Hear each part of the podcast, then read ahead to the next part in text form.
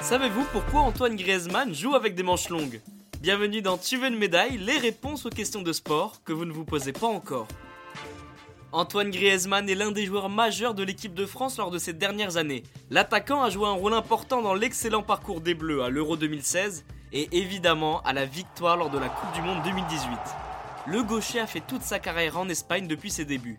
Le numéro de son maillot a souvent changé, même s'il a une préférence pour le 7, le natif de Mâcon a également endossé le 11 avec l'équipe de France. Mais une chose n'a pas changé. Antoine Griezmann joue tout le temps avec des manches longues. Et peu importe la météo. Même s'il fait 35 degrés, vous verrez le français avec des manches longues. Pour comprendre pourquoi, il faut se replonger dans l'enfance du joueur de l'Atlético Madrid.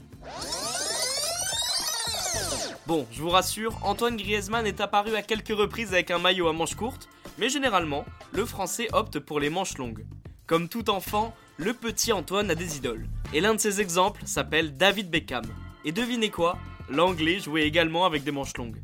C'est donc le joueur passé par Manchester United, le Real Madrid ou encore le Paris Saint-Germain qui a inspiré notre grisou national. Ce dernier ne s'en cache pas et admire l'ancien milieu de terrain comme il l'a confié dans différents médias. Il estime même être un fan absolu et trouve que David Beckham avait la classe sur et en dehors du terrain.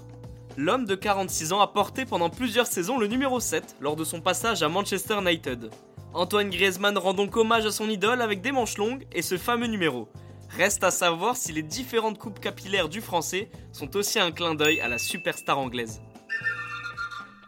Et bien voilà, vous pouvez maintenant expliquer pourquoi Antoine Griezmann joue avec des manches longues. Vous pouvez écouter ce podcast et nous retrouver sur Apple Podcast, Spotify, Deezer, Castbox et toutes les autres plateformes. N'hésitez pas à partager, noter ou laisser en commentaire une question. J'essaierai d'y répondre dans un prochain épisode. Je vous retrouve rapidement pour une prochaine question de sport dans Tu veux une médaille. A très vite.